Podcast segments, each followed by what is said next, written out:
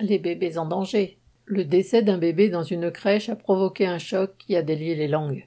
Manque de personnel, économie sur la nourriture ou les couches, chauffe-biberon défectueux. Après le scandale du traitement des anciens en EHPAD, va-t-on voir un scandale des bébés en crèche?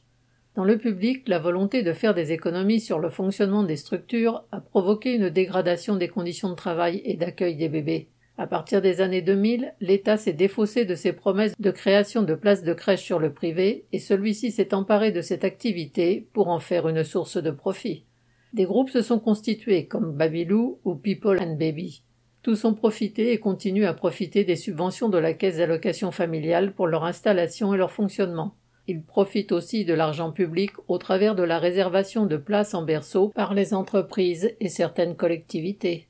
En effet, les entreprises profitent de subventions et de crédits d'impôt lorsqu'elles proposent à leurs salariés des places de crèche. Les entreprises ne payent au final que 20% du coût, tandis que les crèches privées assurent ainsi l'occupation de plus d'un tiers des places dont elles fixent librement le prix.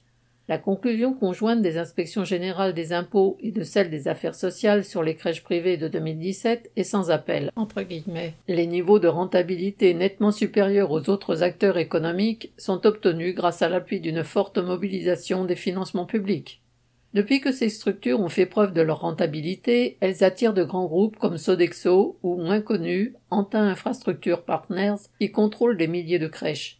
Les récents cas de maltraitance ont amené des parents et des salariés à exprimer leur colère. L'argent public doit servir à financer les crèches publiques et pas enrichir des actionnaires du privé. Inès Rabat.